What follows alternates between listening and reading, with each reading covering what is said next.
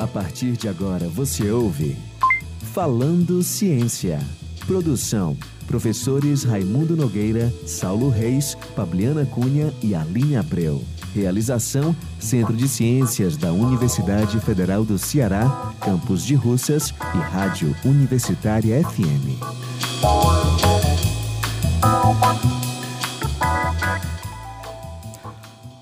Boa tarde a todos, esse é o Falando Ciência, o nosso programa da Rádio Universitária 107,9. Apresentando este programa sou eu, o professor Raimundo Nogueira, do Departamento de Física, uh, como nossos colegas acompanhando aqui. Como sempre, temos o Saulo Reis. Tudo bom, Saulo? Tudo ótimo, Raimundo. Boa tarde. Saulo também do Departamento de Física. Temos a Pabliana do Departamento de Química. Tudo bem, Pabliana? Tudo bem, Raimundo. Boa tarde. E hoje a Aline, boa tarde aos nossos ouvintes. A Aline está aqui dando o ar da sua graça. Tudo bem, Aline? Como é Tudo bem, você? Raimundo. Boa tarde a todos os ouvintes.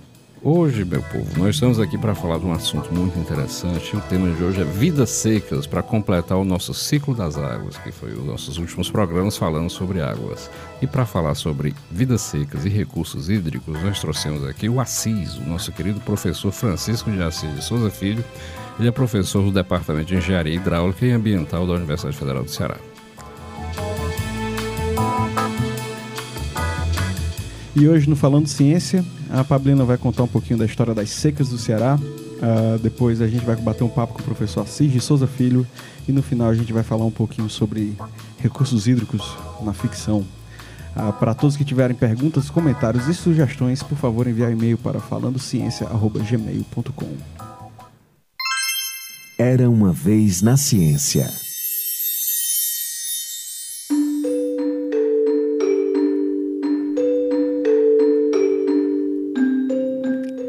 Na literatura brasileira, encontramos ricas obras que retratam a questão da seca no sertão do Nordeste brasileiro. Algumas dessas são O Sertanejo de José de Alencar, O Alto da Compadecida de Ariano Suassuna, Vidas Secas de Graciliano Ramos e O 15 de Raquel de Queiroz. Essa última obra retrata a Grande Seca de 1915, uma das piores secas do sertão nordestino. Historicamente, o Nordeste sempre foi afetado pela escassez de água. Relatos de secas nessa região podem ser encontrados desde o século XVII. A preocupação com essa escassez implicou na construção dos primeiros recursos hídricos na região semiárida do Nordeste no final do século XIX. O açude do Cedro, no município de Quixadá, no estado do Ceará, é um bom exemplo disso.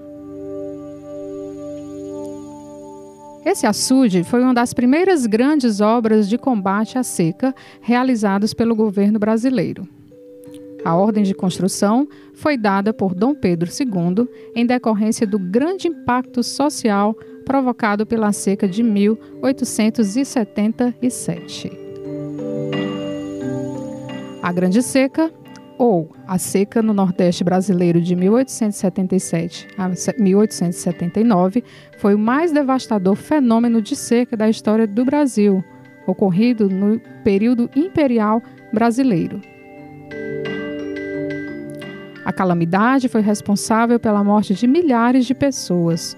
Foram três anos seguidos, sem chuvas, sem colheita, sem plantio, com perda de rebanhos e com a fuga das famílias, deixando despovoado o sertão. A região mais afetada foi o Ceará. Só no ano de 1877, a estiagem motivou a retirada de 100 mil sertanejos do interior rumo à Fortaleza. Como providência para minimizar essa calamidade, o imperador Dom Pedro II pediu então um estudo das melhores áreas para a construção de açudes. Iniciado em 1890, o açude do Cedro seria concluído 16 anos depois, já no período republicano, com cinco barragens que represam o rio Sitiá. Foi a primeira grande construção no Brasil envolvendo canais de irrigação. com capacidade para 125 milhões de metros cúbicos de água, ou 50 mil piscinas olímpicas, o açude se integrou à paisagem local, em que se destaca a Pedra da Galinha Choca, ponto turístico tombado pelo patrimônio histórico nacional.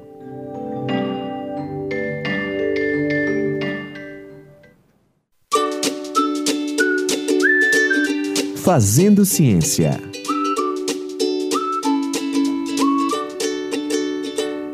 Essa foi a nossa história de hoje, que parece que é bem contemporânea, né? O tempo passa, 1877, parece que nada muda. E para falar sobre isso e para responder por que, é que nada muda, a gente trouxe aqui o professor Assis de Souza Filho. Tudo bem, Assis? Como vai você? Tudo bem. E aí, Assis, por que, que a história não muda e por que, que a gente continua tendo esses problemas ainda com a falta de armazenamento e do melhor cuidado e trato com a nossa água que vem das chuvas e dos nossos rios? Eu acho que nós temos, na realidade, velhas secas e novos sertões. Do ponto de vista de que, de que é, hoje é, a, nós temos uma população muito maior do que tínhamos em 1877 ou na seca de 1888 e a gente não está tendo não está vendo tantas mortes como vimos outrora. E as populações, inclusive, não estão migrando para Fortaleza como faziam outrora. Verdade. Então, de fato, algo mudou. E o que mudou, em grande medida, eu acho que nós temos aí duas classes de ações que minimizam hoje o problema da seca. Primeiro, eu reputo a política de recursos hídricos, com a construção de infraestrutura hídrica e com o processo de gestão de água, de gestão de conflitos, gestão de demanda. E o segundo são algumas políticas públicas que remediam o impacto da seca do ponto de vista das populações. Aí eu estou pensando aqui em Bolsa Família e uma série de mecanismos de segurança alimentar que nós temos no sertão é, a partir de, dos, da, nas últimas décadas que foram desenvolvidos no país essa política de proteção social. A proteção social e a política de infraestrutura hídrica fizeram com que os impactos da seca atual não sejam os impactos das secas passadas. As secas voltam, mas elas voltam em novos sertões e uma rede de cidades que consegue, de certa forma, minimizar a vulnerabilidade que a população tinha. Então, se houve uma evolução, de fato, essa foi a evolução foi no sentido de como lidar com o problema do ponto de vista social e estrutural da nossa sociedade. Isso, é isso? exatamente. E nós aprendemos que a ideia não é combater do ponto de vista de que a gente não consegue eliminar esse evento natural, mas que a sociedade tem que se adaptar. Se adaptar a esses processos que muitas vezes não são condicionados por fatores em escala local. Né? A seca aqui ela é determinada por fatores na escala do planeta como um todo. Né? E, e a gente aprendeu isso a duras penas. Né? Na década de 70, por exemplo, a gente tentou fazer mudança artificial de tempo. E isso a gente viu que não funciona. O que a gente vai ter que fazer, a gente não consegue regularizar a água na nuvem, tem que regularizar a água no chão. A água subterrânea aqui a gente vai ter em algumas áreas do estado, mas boa parte do Ceará é cristalino e os estoques de água superficiais e a construção de reservatórios que são transportadores de água no tempo leva água dos anos úmidos para os anos secos, lá como José do Egito, e os transportadores de água no espaço, que são as adutoras e os canais, é que de certa forma vão fazer com que se reduza a vulnerabilidade da sociedade. Mas isso uma parte, porque não é só infraestrutura que tem que ser feita. A gente tem que saber como é que essa água é apropriada pela sociedade, é, quais são as, os setores da sociedade que vão adquirir essa água para reduzir sua, sua vulnerabilidade, né? E aí você tem aí é, um, elementos importantes de, de gestão da água, não só da oferta, mas da demanda e de conflitos. É, então você tocou em dois pontos interessantes aí, né? Então é adaptar, né? é. embora tenha, tenha havido esforços de uh, da mudança, a tentativa de fazer mais chuva, fazendo semeaduras, né? não é, é. isso, nas nuvens e é. tudo mais. Eu acho que seria interessante a gente comentasse um pouquinho dessas, rapidamente sobre o que eram essas tentativas. É, porque na realidade, assim, a gente tem um processo de formação da chuva. A chuva, para se formar, ela precisa primeiro que tenha uma certa instabilidade da atmosfera, que aí uma pequena parcelazinha de ar, de ar, de ar que fica localizada próxima à superfície suba e dessa subida há uma, uma expansão, porque ela vai encontrando essa parcela pressões menores na atmosfera e ao fazer isso ela vai realizar trabalho sobre o meio. E aí, para realizar esse trabalho, ela precisa gastar uma certa energia. E a energia que ela usa é a própria energia da parcela de ar, e com isso ela se resfria. Aí, nesse processo de resfriamento, acontece a condensação. Só que condensou não chove. Às vezes o pessoal aprende no colégio que condensou chove, não chove. Precisa de mais coisas. É. E uma das coisas que precisa são núcleos de condensação, Isso. que são os aerossóis. Então esses núcleos de condensação, eles vão permitir que a gotícula de água cresça de 20 micrômetros até ordem de grandeza de 20 micrômetros, mas, mas ela continua precisando crescer. E para isso precisa ter dois processos, um deles é coalescência, que são colisões que acontecem, ou então um processo chamado de Bergeron, que são cristais de gelo que surgem nas nuvens. E aqui que o pessoal acreditava que basicamente jogando esses aerossóis fazendo essa semeadura, as fases anteriores e as posteriores que precisariam acontecer para chover, é, choveria, e de fato isso não se observava e terminou tendo até em certos momentos uma utilização um pouco política até desses aviões como sendo um mecanismo de dar esperança para populações que a, que a chuva viria. E a gente aprende isso aí na década 70, 80 e nos anos 90 a gente, a gente faz um, o Ceará, a população aqui do Ceará e do Nordeste faz um investimento muito mais forte no processo de gestão de águas. E a gente aprende que a gente precisa de oferta do ponto de vista da oferta hídrica, gerenciar a oferta hídrica, que são essas infraestruturas, mas que isso não resolve. Né? Tem uma frase no oeste dos Estados Unidos que diz que é, é, uísque é para beber e água é para brigar. Água aqui no Ceará é muito conflituoso. A gente vai é falar vai muito sobre isso ainda, mas eu, é. o Saulo tem uma pergunta para você. É, professor, eu queria saber é, se tu pode explicar direitinho o que são esses aerosóis e essa, essa, esses produtos que a galera jogava nas nuvens. esses aerossóis, na realidade, são... Um pouquinho são, do mecanismo também. são partículas de, de, de condensação podem ser as mais diversas, né? Você pode ter, por exemplo, até fuligem de, de uma indústria pode servir para isso, mas normalmente você tem alguns aerossóis que são mais frequentes, por exemplo, argila. Tem um tipo de argila que é a multimorigonita, que é uma argila que tem, uma, ela tem uma, uma um volume muito pequenininho com relação à área a, a, área da superfície. Então, com isso tem aquele famoso efeito casca, né, que às vezes você toca na porta da choque, né? Até porque você tem na superfície as cargas elétricas negativas, elas ficam, é, digamos assim, concentradas nessa, nessa, nessa, nessa, nessa periferia. Com isso a gente tem a molécula de água, que vocês já viram, inclusive, no programa anterior, que ela é uma molécula bipolar tem hidrogênio de um lado e oxigênio do outro, e aí você vai ter a, o hidrogênio, vai começar a colar nessa superfície e vai formando aqui algumas pontes. Ah, então a ideia e aí, com isso, ela vai começando a aumentar o tamanho da partícula. Ia com o avião e lá em cima e você soltava... Joga, jogava esse aerossóis. Sol... Na na época era nitrato de prata. Ah, era certo. um dos mecanismos que era utilizado na época. Só que para que aconteça isso, precisa ter gotícula de água, precisa ter instabilidade da atmosfera para poder elevar essa parcelazinha de, de... É, realmente o custo é, você tem que ter um avião, tem que é, Na verdade, você chegou a ter cinco aviões. Olha é, só. Foi, é. E, e, de fato se tentava isso, né? Se conseguisse resolver o impacto das secas, é, talvez o custo fosse até baixo, mas o problema é que isso, em grande medida, não, não acontecia. Então aí a gente volta para a questão da gestão, né? É isso, Aline? Só, só uma curiosidade, é por que, que algumas cidades que não são litorâneas, é, há alguma diferença entre a densidade pluviométrica dessas, dessas cidades? Algumas cidades chovem muito e uhum. outras quase nada. Tem é, alguma é, explicação, é, tem, alguma relação? Tem, sim.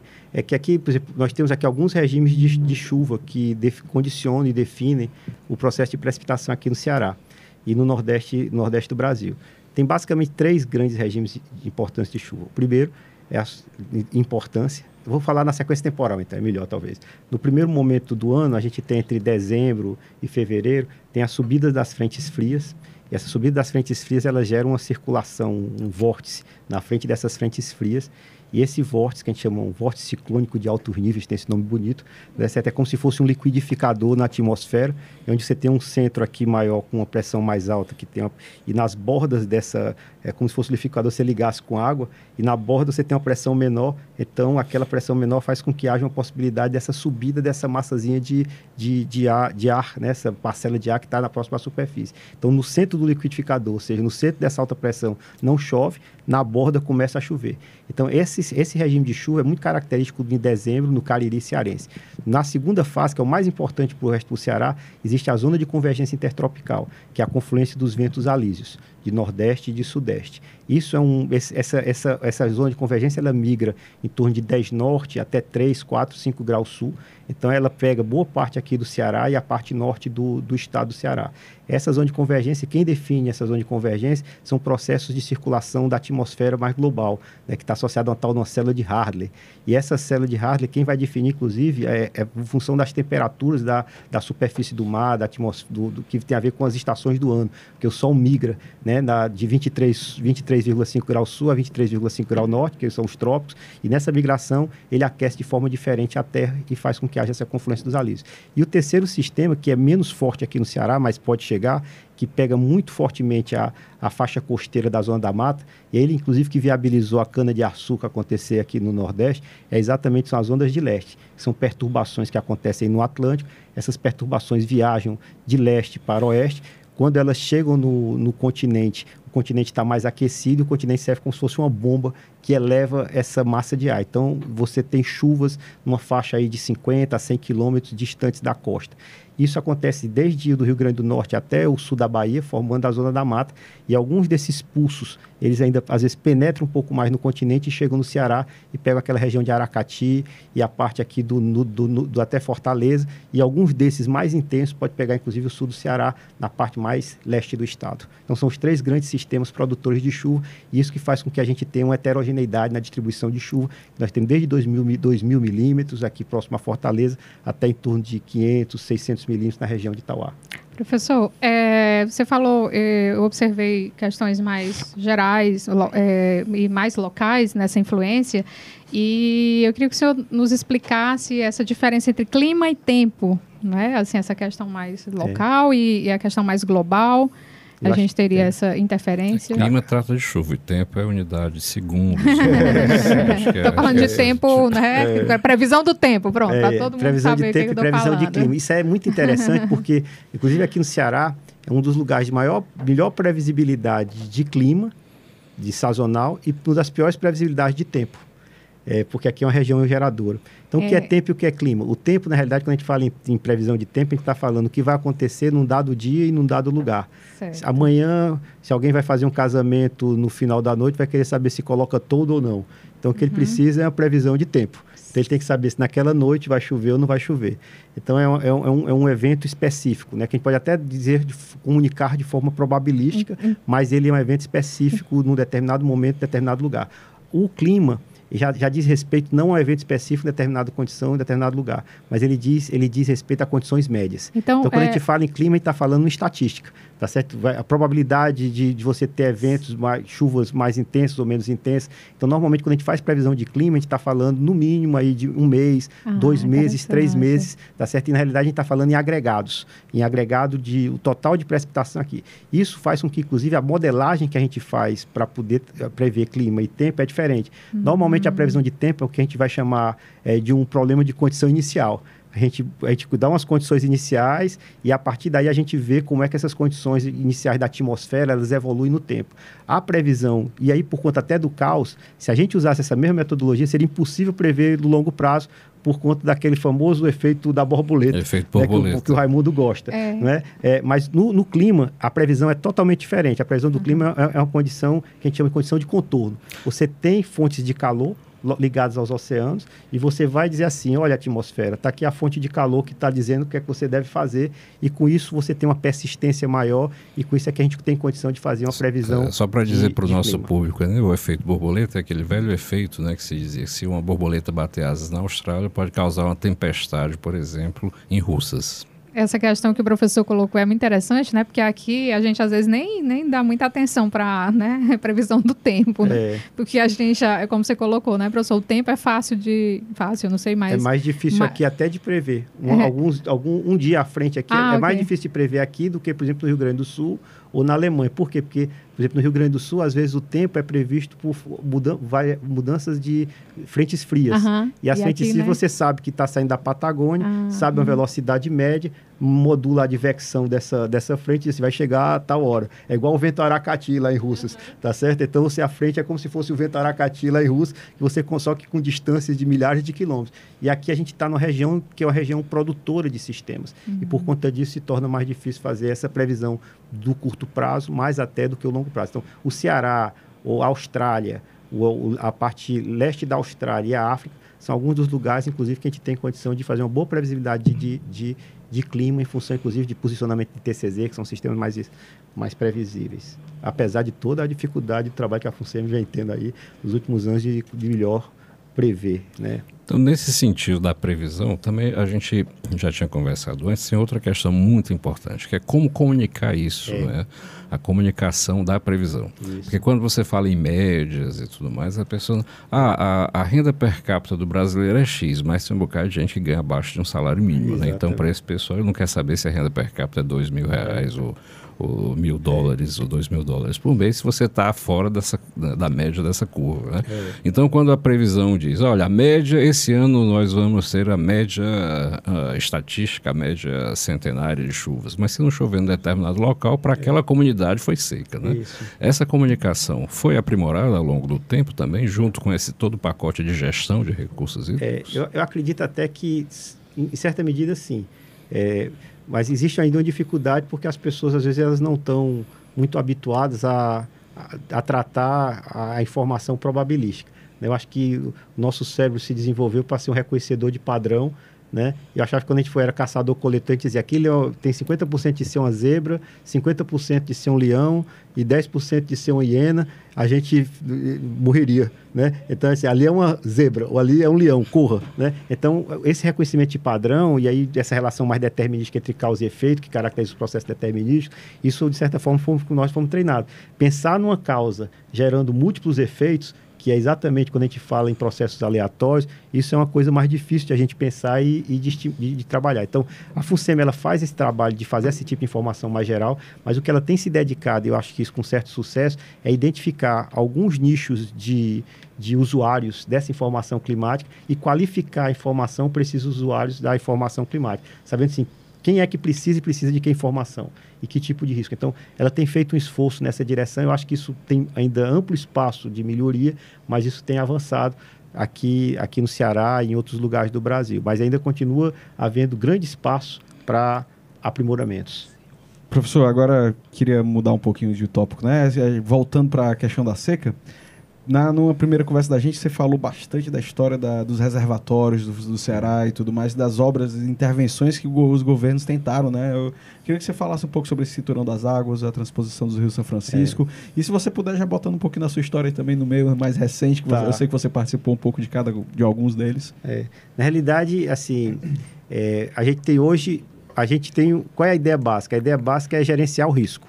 É, e para gerenciar esse risco do ponto de vista do- especificamente da oferta, então já falei que tem oferta, demanda e conflito, vamos focar aqui na oferta, né? Pra- mas só para dizer que a gente, então na oferta qual é o nosso foco? O foco na oferta então tem sido o seguinte, Fort- pegamos o caso Fortaleza. Fortaleza, quando ela nasceu, né, ela, ela usava água do rio Pajeú, tá certo? Era a margem esquerda do rio Pajeú. Aí o Pajeú se tornou insuficiente, Fortaleza cresceu, começou a usar águas de poços já no século XIX.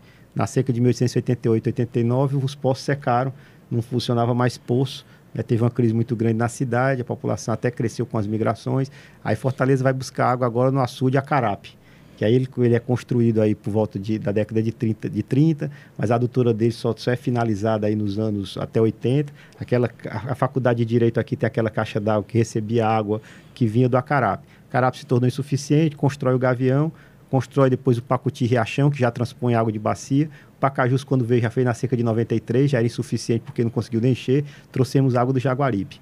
Aí, um ponto que é importante até esse aqui, e agora estamos trazendo água do São Francisco. Né? Então, São Francisco joga água no Jaguaribe, que joga água é, para o Pacuti Riachão, que transpõe suas águas para o Gavião, que utiliza água em Fortaleza. Então, um ponto importante é que Fortaleza, como toda metrópole, ela é um exportador de externalidades negativas. Ela gera impacto nos outros. Como é o nome aí, rapaz? Externalidade negativa, que é o pessoal da economia gosta de usar isso aí. É o que? É, é, você gera impacto em, em- em- em- gera impacto e são impactos, às vezes, muitas vezes, em, em terceiro. E ela exporta seus riscos. Fortaleza termina exportando seus riscos para outras regiões.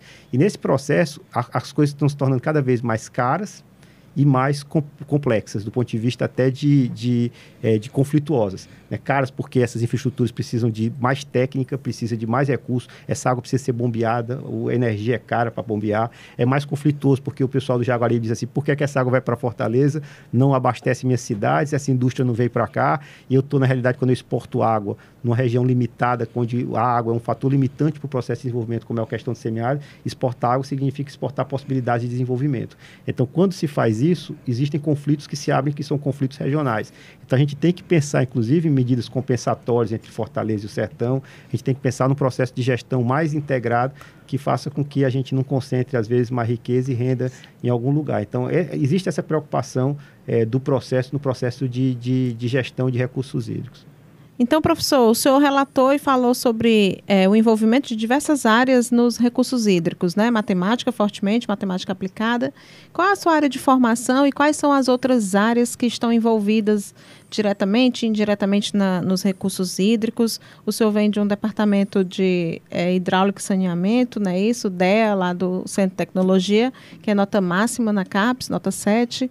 Fale um pouco para a gente sobre essas áreas e sua formação. É, minha formação, eu sou engenheiro civil, com mestrado e doutorado nessa área de, de recursos hídricos.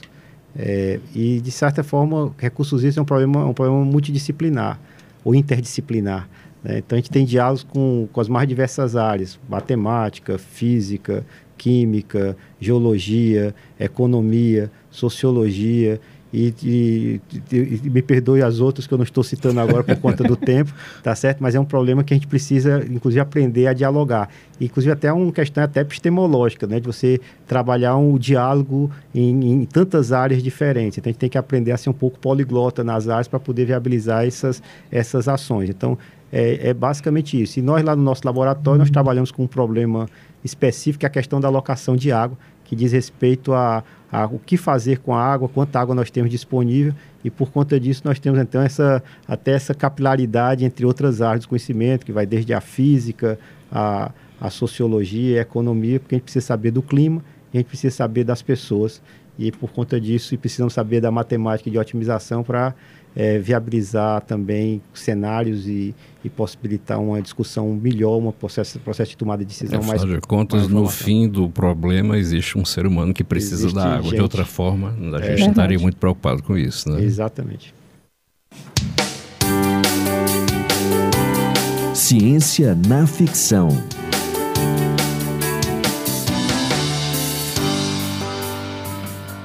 Aí o professor, o professor Assis falou aí do, de que recurso é. Que a, que a água acaba sendo uma oportunidade de desenvolvimento de uma região, não foi agora no final? Aí para recomendar, eu queria recomendar uma série do Netflix, que é O Espião, com Sacha Baron Cohen, que ele é um espião, que aí é basicamente uma, um problema entre Jerusalém, entre, a, entre o Estado de Israel e, o, e a Síria, mas gira em torno da Guerra dos Seis Dias, que é, sobre, é uma disputa sobre uma grande bacia de água, né? É, o Raimundo pode falar mais dessa aí, porque foi ele que me indicou. É, não, mas é, base, é tudo aquilo que você falou sobre aquele ditado que existe lá no, no Arizona e no Texas, né? Que a, a, o uísque a gente bebe, né? A água a gente é um valor, é um recurso, né? Então, cuidar disso é muito importante. Isso gera atritos e brigas e disputas desde o início dos tempos, né? Como você tem essa questão do Oriente Médio, nada mais é do que uma disputa por território que possui água, não é isso? Água e recursos, né? É, água e recursos. Então, a literatura e o cinema é cheio desses desses conflitos, né? Muitos filmes retratam desses conflitos, filmes futuristas, filmes realistas, filmes documentários, uh, alguma coisa do os futuros distópicos aí do Mad Max. É, ou alguma coisa do, do nosso querido Júlio Verne. Júlio Verne, não tem alguma coisa sobre briga com água, não. Tem problema. Não que eu me lembre agora, Raimundo. Pois é, a água de fato é sempre essa questão que move a humanidade. E move tanto a humanidade que eu acho que esse assunto merece uma continuação, tá entendendo? Merece Vidas Secas número 2. Então, desde já, já convido o professor Assis para uma próxima entrevista para a gente continuar esse assunto, porque tem muitas questões ainda que a mesa aqui não teve nem tempo de se manifestar. Então, vamos agradecer a, participação do professor Assis, que foi muito esclarecedor. O professor Assis tem um conhecimento absurdo sobre esse assunto, desde a história dos reservatórios até todo o impacto ambiental e econômico do armazenamento e da alocação dos recursos hídricos. E o nosso papo de hoje termina por aqui. Você pode acompanhar o nosso programa toda segunda-feira, às 14h30, na Rádio Universitária FM 107,9, com reprise aos sábados, às 1h30 da tarde. O nosso conteúdo também está disponibilizado no site da Universitária FM, Rádio Universitária fm.com.br. Agradecimento à Pabliana, à Aline, ao Saulo e mais uma vez muito obrigado, Assis, pela presença, por essa conversa muito instigante e inspiradora. Até o nosso próximo programa. Muito obrigado. Você ouviu Falando Ciência.